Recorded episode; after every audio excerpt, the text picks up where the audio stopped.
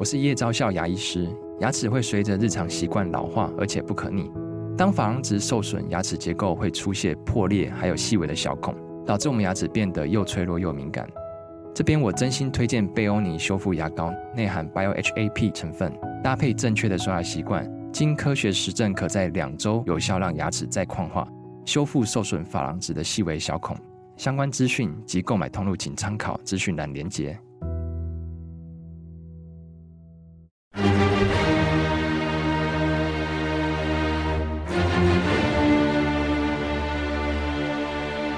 赵少康时间，吃喝玩乐骂，和我一起快意人生。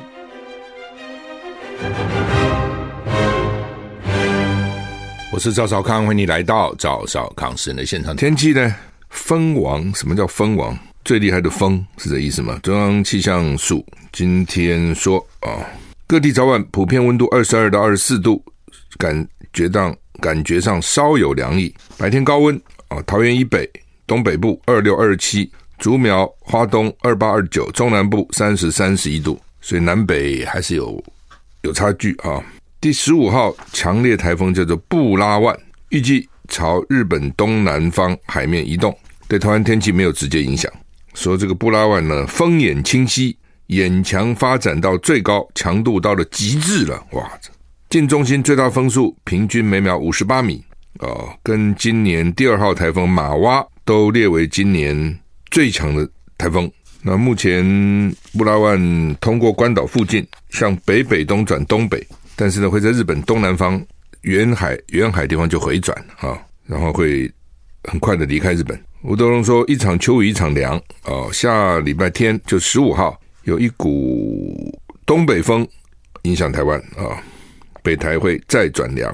下礼拜一。北台湾去多云时晴，下礼拜二三各地晴时多云，白天气温升，早晚凉，日夜温差大。就下礼拜二三，看起来天气其实是还不错了啊，没有那么冷啊，没有那么热，也没有那么冷哦。这个季节是还算蛮舒服的一个季节哈。以色列唉，朝野团结共主战争内阁哦，要战争了啊。其实哈，他你仔细看，就是以色列的国防比他们其实强很多了。科技都比他们强很多，作战的能力、毅力也比他们强很多，只是被突袭了。哦，可能太大意了吧？哦，因为觉得他们这些周边国家跟以色列比差太远了，所以被突袭了。突袭当然很气，要报复嘛。但基本上他他跟一般的战争不一样了。哦，比如说两军大军哦，要布好阵地对对战，他其实不是的，就是像哈马斯等于 hit and run，撞了就跑。打一下就跑了，其实这个意思。你现在哈马斯在哪里不见了？哦，那变成以色列要进入巴勒斯坦打城镇战哦，人还是那么小一个地方有两百多万人呢、所以他并不是一个说两军对峙以后摆好阵势，然后大开杀戒，他不是这样子的哦。但是以色列现在因为很气嘛，觉得很没面子啊，尤其这种总理，因为他本来就是一个脆弱的总理，什么意思？就是他党政党不过半。最早我们就知道他不过半，不过半就要。本来是另外一个人要组织，另外一个人组织不了啊、所以让内塔尼亚胡再组啊、那这内塔尼亚胡呢，个性非常强的，而且立场非常右的。我记得在奥巴马那个时候啊、那个奥巴马那时候呢，奥巴马很讨厌他哦。那那时候就说他选举岌岌可危，可是呢，他不知道怎么搞的，因为犹太人嘛，他去影响了美国国会邀请他去演讲，国会就邀请他了。虽然政府反对，那国会邀请他就去了哦，这样就。提高他自己选举的声望哦，他蛮蛮会选的，有他的招了哦。那就后来就连任了哦，一路下来，奥巴马不是下台多久了，他还在。那巴勒斯坦加萨走廊电力当局指出，加萨地区唯一发电厂燃料已经耗尽，关闭就没电了，电的燃料也被管制了嘛。以色列总理内塔雅胡还有国防部长葛朗特哦，他们还有那个以及还曾经担任。国防部长跟参谋总长的干次组成的战时管理内阁发表电视演说，说以色列正处在最艰困的时刻，三个人站在一起是要向我们的敌人发出明确的讯息，这个敌人应该用一切必要手段消灭。就他现在要做的不是只是打一场仗，他要把人家通通歼灭。但是是不是那么容易歼灭呢？也不容易的。就你现在把他头头杀了，他就跟黑道一样，你把那个头给抓起来了，他小弟又慢慢生出来变头啊。Cn 报道，以色列正在调动军队，加沙走廊正在爆发人道危机。加沙电力局局长表示，当地唯一发电站因为燃料耗尽，礼拜三已经停止运作。边境四面八方都被封锁，为了医院、医疗用品等重要设施提供动力的发电机所需要燃料即将耗尽。无国界医生警告，加沙的医院已经不堪负荷，药品、医疗用品跟电力都短缺。巴勒斯坦卫生部表示，加沙至少有一千一百人死亡。以色列则报告，上周六以来至少有一千两百人死亡。以色列国防军的呃国防军发言人说呢，以色列正在为任何情况做好准备，继续沿南部边界集结地面部队啊、哦，就是预备大开杀戒了，太没面子了，一定要报复。英国外相去访以色列，遇到空袭警报，美国国务卿坚决反恐，要提供一切支援。英国外外交大臣科维利礼拜三率先访问以色列，在当地遇上空气警报。另一方面，美国国务卿布林肯启程访问以色列。登机前表示将提供以色列所需的一切啊！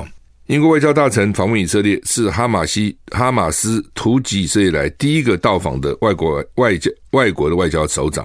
以色列政府指出，科维利访问以色列南部城镇欧发金，遇上哈马斯发射火箭的警报大响，科维利一行人就近避难。他后来指出，这样的火箭威胁笼罩每一个以色列人，英国将全力支持以色列。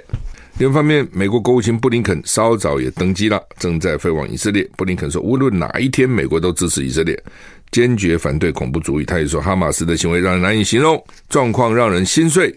报道指出，布林肯也将前往约旦，因为约旦就在以色列旁边。我到以色列的时候是从约旦进去的，啊，约旦是亲美的了，啊，因为他们这个这些国家彼此对立啊。你如果到了这个国家，护照上盖上约旦，你就去不了以色列了。你去了以色列，护照盖上以色列，你就去不了其他阿拉伯这个国家。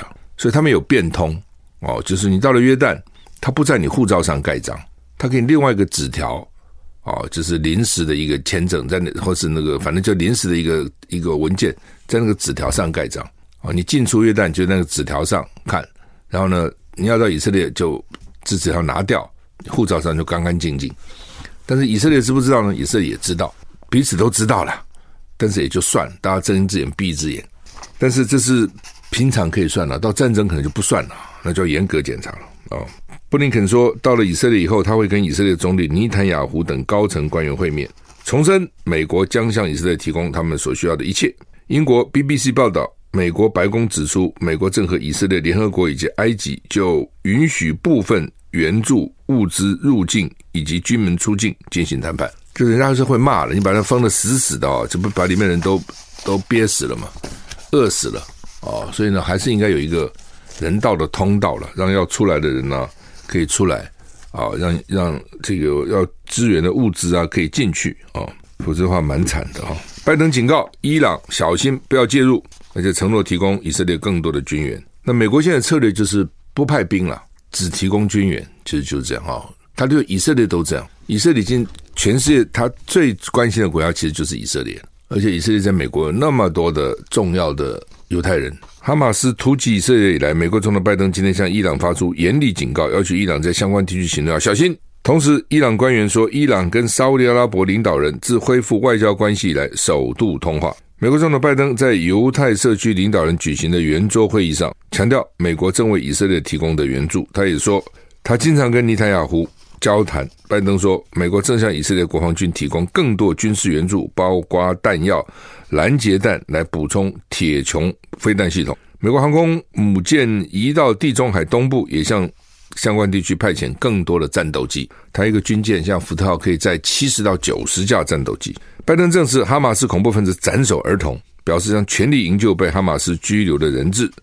拜登警告伊朗要小心。根据报道，伊朗总统。莱西周日曾和哈马斯领导人通电话，祝贺哈马斯对人哈马斯，祝贺巴勒斯坦人民对以色列的胜利。所以呢，伊朗显然是支持哈马斯，在哈马斯之后，好，所以美国又警告他。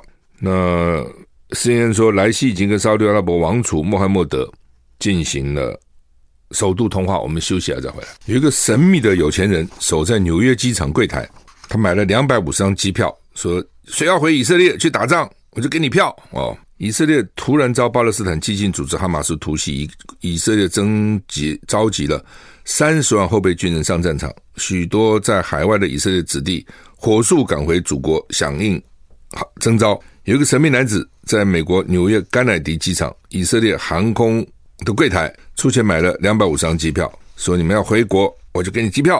哦，耶路撒冷报总编辑梅尔啊，在社群平台透露这个行为。没有写到：“我刚才读到一篇以色列航航空的机组员的记述，就是谁讲的是以色列航空的机组员啊？说昨天有一个不愿意透露姓名的正统犹太教徒男子，安安静静站在纽约甘乃迪机场以色列航空柜台附近，任何人向他出示以色列国防军的征召令，他就代为支付机票款项。他付了两百五十张机票。最近机票蛮贵的。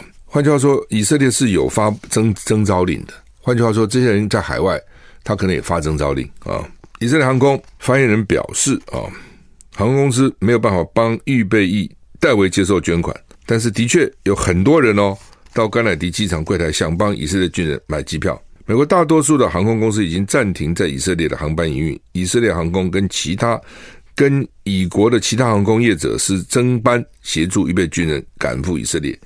以色列航空稍早表示，并没有航班取消。许多航班都客满，其他航空公司停了，但以色列航空公司没停啊、哦，这个不一样嘛。以色列航空公司它它它它就是等于自己的航空公司嘛，以色列的哈、哦，所以呢，不少人赶回去啊，班班客满哈。众议院，美国众议院上次麦卡锡不是被罢免吗？那现在呢，共和党闭门投票提名史卡利塞出任众议院长，以接替遭到罢免的麦卡锡。然后众院休会，共和党人担心史卡利塞恐怕难以赢得当选的两百一十七票。斯卡利克史塔史卡利塞现在五十八岁，是美国众院共和党的第二号人物。他本来就是第二号人物。他在闭门投票中获得一百一十三票，众院司法委员会主席 Jordan 只获得九十九票，就是他们都想选斯卡利塞获得提名出任众院院长，那票比较多嘛。实验报道，斯卡利塞作为共和党的后任议长。但是呢，离选出新的议长还很遥远。如果现在所有议员都出席且投票，斯卡利塞需要两百一十七票才能当上议长，所以他只能少四张共和党选票。已经有众议员表示会把票投给 Jordan 啊，Jordan 就是只初选只九十九票的，有人说要给他。目前美国众议院正在休会，斯卡利塞开始寻求支持。实验报道，如果史卡利塞成为议长，他将辞去多数党领袖职务。有众议员表示，至少有二十个议员不会投票给史卡利塞。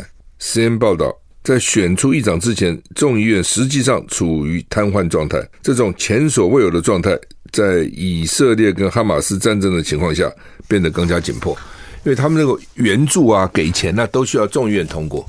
那你议长都没有，那意思就是整个众议院处于瘫痪状态啊，也不能选出一个临时的嘛。也没有啊、所以他这个终于共和党是已经投票表决出现这个斯卡利赛，但是能不能在大会通过不一定啊、阿富汗西部又碰到了六点三规模的地震哈，赫拉特发生六规模六点三，余震不断，居民惊慌。阿富汗塔利班政府把地震死亡人数原来说超过两千人，现在说是一千人以上。那因为呢灾区地处偏远，重复通报。所以呢，当时人爆多了，意思是这样，真的假的也搞不清楚啊。强震袭击阿富汗之前呢，当地就面临严峻的人道危机。塔利班拿回政权以后，外国就停止援助。就阿富汗那边很穷，经常都要靠外国援助。之前也不少外国援助，但是呢，塔利班拿回政权，外国就停止了。欧洲联盟表示，将额外提供两百五十万欧元，就新台币八千五百万了的人道援助啊。巴基斯坦、伊朗。土耳其、中国承诺要提供食物、毛毯、药品、帐篷捐款协助救灾。联合国人道事务协调厅宣布要提供五百万美金的东西，但是这都杯水车薪了啊，可能都不够。台股现在涨五十一点哈。WHO 说，二零二四年就明年了，欧洲超过六十五岁人口会比十五岁以下的还多，好像亚洲啊很多国家也都是这样，欧洲也这样哈。所以将来哈，这个年轻人少，老人多哈，还很麻烦呢，怎么办？我们休息一下再回来。WHO 说，将来呢要面临新的社会、经济跟健康的挑战啊。WHO 说，这一个趋势说呢，将面临新的社会、经济跟健康，需要关注健康老化，减轻人口老化的影响。之前我看那个经纪人还说，活到一百二十岁不是梦啊，说很快呢人就会活到一百二十岁了哈，那还得了嘛哈？欧洲区涵盖五十三国，WHO 的欧洲区涵盖五十三国，包含位于中亚的几个国家，在欧洲，预期寿命变长，经常与健康状况恶化发发生等号，就是说寿命变长，健康就恶化了。哦，你说寿命变长，健康还是很好，那没问题。可你寿命变长，健康其实逐渐不好。为了减缓人口老化带来的打击，WHO 呼吁应该实施一些措施，让更年迈的长者可以维持及改善他们生理与心理上的健康、自主能力、社会幸福感及生活品质。这些建议包括增加长者体育跟文化活动的政策，就是两个了。一个体育叫运动嘛，哦，但是呢，你不能天不可能天天运动啊，它这种一些文化的活动啊。可以参与啊啊！WHO 还说，更年长的长者，就是我讲他更年长就很老的了，可以透过饮食均衡，每周至少花一百五十分钟做中度体能运动，还要维持平衡感，不要摔倒哈。另外呢，增加活动能力跟减少肌肉量跟骨质密度流失的活动，来改善健康状况啊。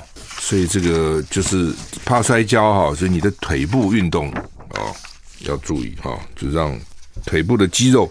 而且腿部肌肉强，你的骨骼、膝盖什么负担就小啊。骨质也是啊，骨质也是要运动啊，然后才能够维持骨质了啊。如果你都不运动的呢，骨质慢慢就减少了啊。那骨质疏松以后一摔，可能就断了，就很讨厌。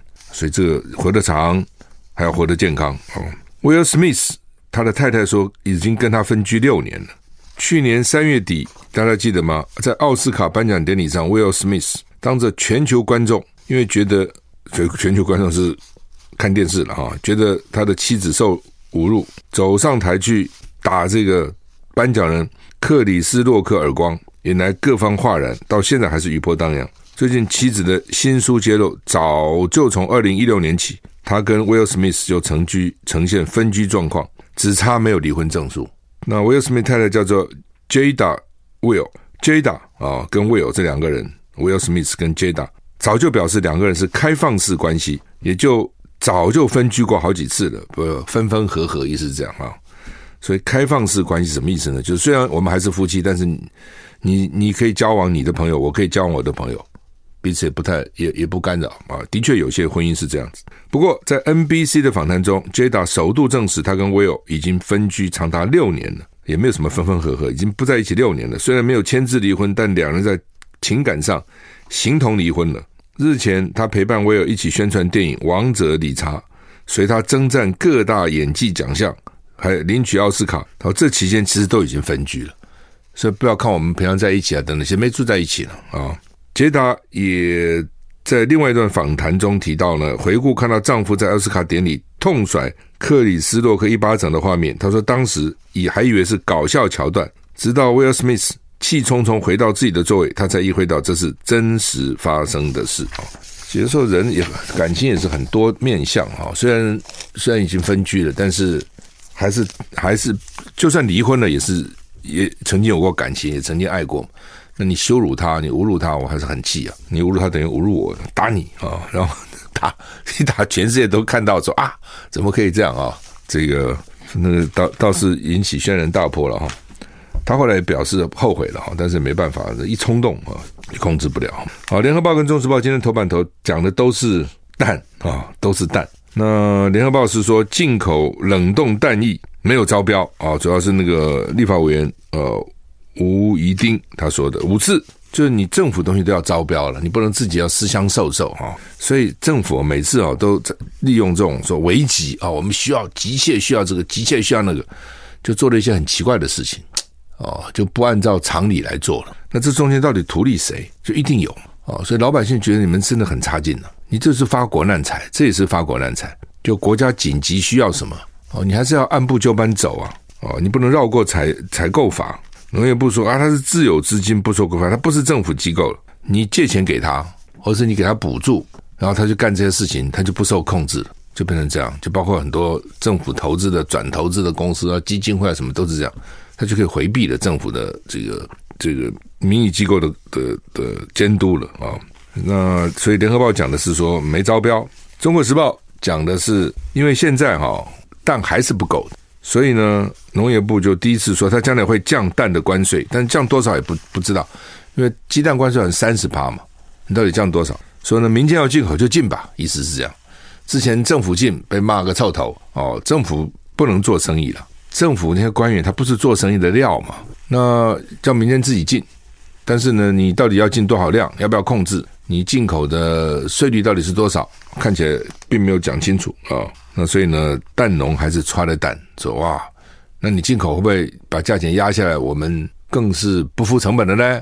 哦，等等，所以这还是要规划的哈。查多少蛋，怎么进口，等等等等，那是要个规划的哈。那不是怎么乱搞一通，随便不计算，然后就随便就开放也不行啊。我们休息一下再回来。好，那个向心夫妇可以回香港了。啊、这倒霉的乡亲夫妇哈，真的衰死了。唉，有的时候哈，这个民不与官斗，斗也斗不过了哈。你要怎么斗？这已经到几年了？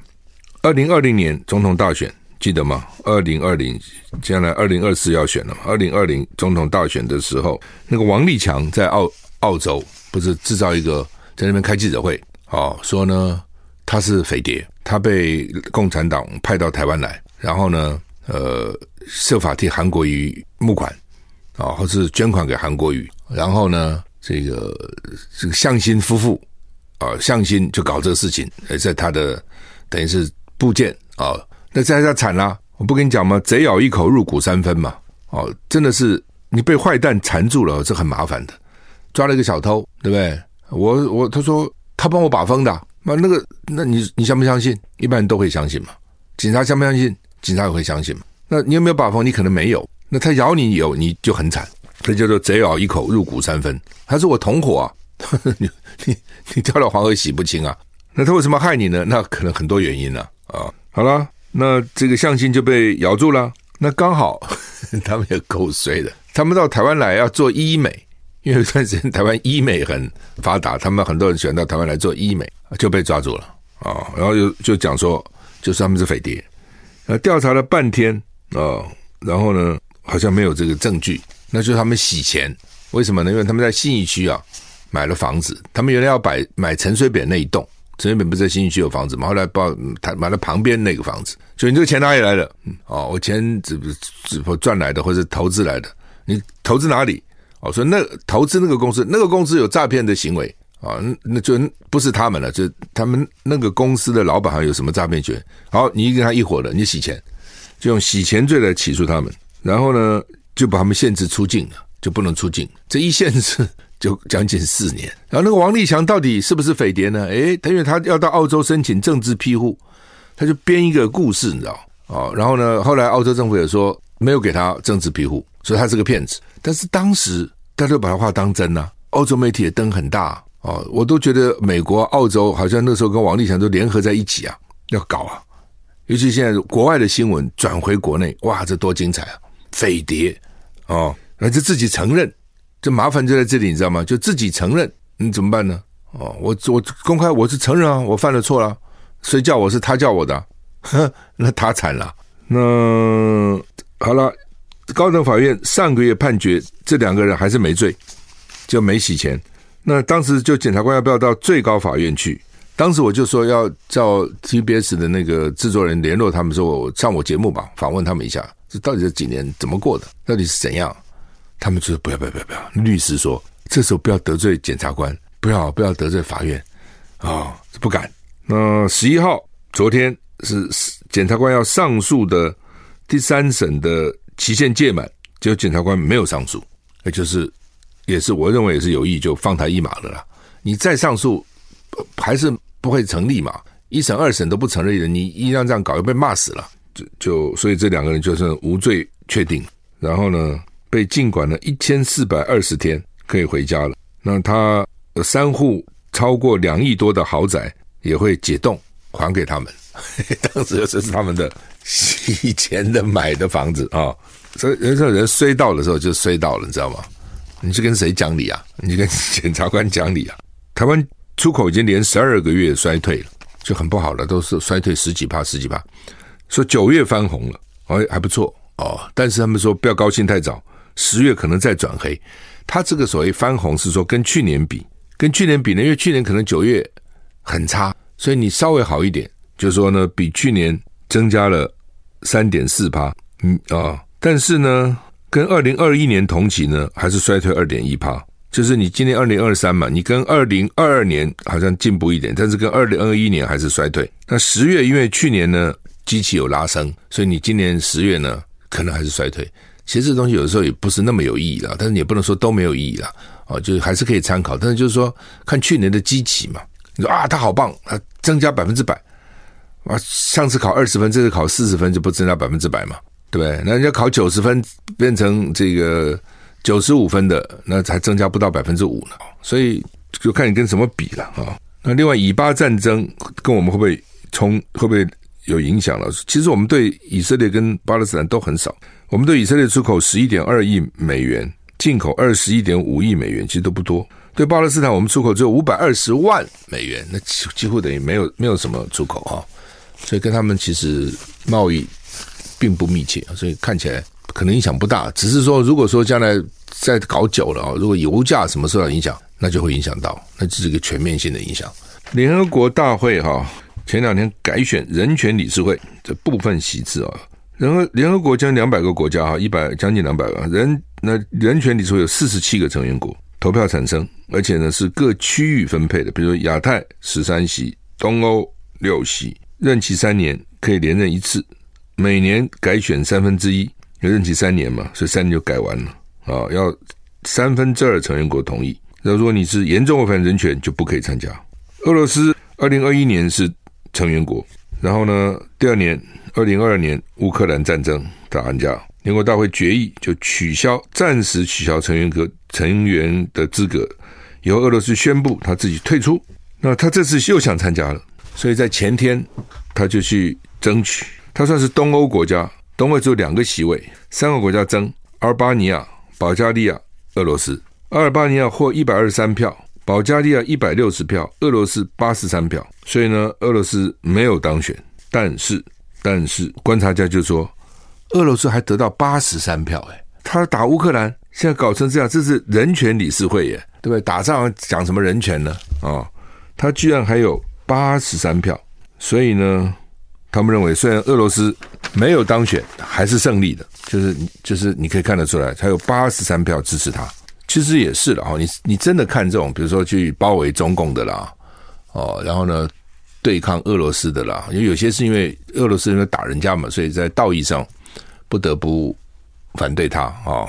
但是你看看，真的常常起来大声反对的，就那几个国家，世界国家还多诶，将近两百个，非洲那么多国家，真的很多国家根本就。都不讲话的，所以老共开始的时候，刚拿到中国的政权的时候，他也知道主流国家不会跟他好嘛，所以就发展亚非拉、亚洲、非洲、拉丁美洲那种小国、穷国哦，他不是一个和平共存五原则嘛？哦，什么不不干涉内政啊，什么之类的哦，就是跟那些国家拉拢很久的了。所以说非洲，美国为什么打不进去？他已经搞了很久了，从七十几年以前就开始拉拢这些国家，跟这些国家交交往啊。哦另外一个新闻也吓我一跳，说中国国际中国科技大学说他们呢量子资讯跟量子科技有几个教授搞了一个叫做九章三号，说解特定问题的时候比超级电脑快一一斤倍。什么叫一斤倍啊？就十的十六次方，这什么个数字啊？十乘十是十的二。二次方，十乘十乘十的十的十六次方，十乘十乘十乘十乘十六次，比超级电脑已经很快了。它比超级电脑还快，快十的十六次方倍啊！它当然，它不是说全面，它是解特定问题，但我们不知道它解什么特定问题了。但是基本上还是蛮厉害的啊！所以有的时候，这个国家要强盛哦，这个科技还是蛮重要的哦，尤其基础科学一定要，就是李嘉彤教授常常讲的。工，它比较强调工业了，就你的工业一定要好，一定要有基础啊，没有的话呢，其实是空的。台大国发所有名吧？啊，陈明通、阿通师，他今年招生，你看啊，他他又分成甲乙两组，甲组要招七个名额，几个人报名呢？六个人报名。前年几个人报名呢？十六个人报名。那么大家各位要招七个，来六个，后来争取的三个，就是六个里面大概有些实在是不行了啊，离离这个标准差太远，不能滥竽充数啊。这是甲组，乙组要招二十三个人，十七个人报名，争取了十三个，争取人他不一定去的，你知道吗？他说可能考别的研究所，有的人要考好几个研究所，可能被取的去。所以哎，这是台大哎，那他们内部有检讨了，说将来要各减两个人，一百一一三年说专班减各两两组嘛，要减两个，反正就表示说很多考生也觉得将来你台大什么什么所啊，哎呀，哎不要问了。其实就是害人，你知道吗？其实也不是说每个学生都这样，你可以想得出来，有些教授很严格的，但是陈明通一个人就可以把这个一一人把一一个所搞得搞成这样子哦。报名人基本还没有那个本来预要录取的人多，这台大你想得出来吗？哦，你说现在说有些私立学校招不满学生，那也就罢了，台大哎啊、所以你就知道一个人能够把一个机构搞得多惨啊。旅宿业哈，就旅馆啊，他们希望下个月能开放移工。那他们今天要跟行政院要讨论，他们叫很久了，我知道他们叫很久，就是说旅馆没有人整理床，台湾台湾人不想干那个事哦，打扫房间、扫厕所，因为旅馆一间一间一间嘛，每一间都要打扫，因为客人付了很高的房的房价，总是希望。那现在当有些旅馆说啊，为了环保了，你是不是毛巾可以不必天天洗啊？哦，也有也有这这样问问你的哈、哦，那他们就不缺工了哈、那学者就反对说不应该开放外劳，说为什么呢？说这个旅馆完全是内需的问题啊，你把薪水提高就来了，你薪水给太低了哦，等等哈，反正这个问题也吵不完了啊。那旅馆一直有有他们的讲法，我们薪水高，薪水高不见得有人来啊，等等啊，反正吵半天，好吧。我们今天时间到了，谢谢你的收听，再见。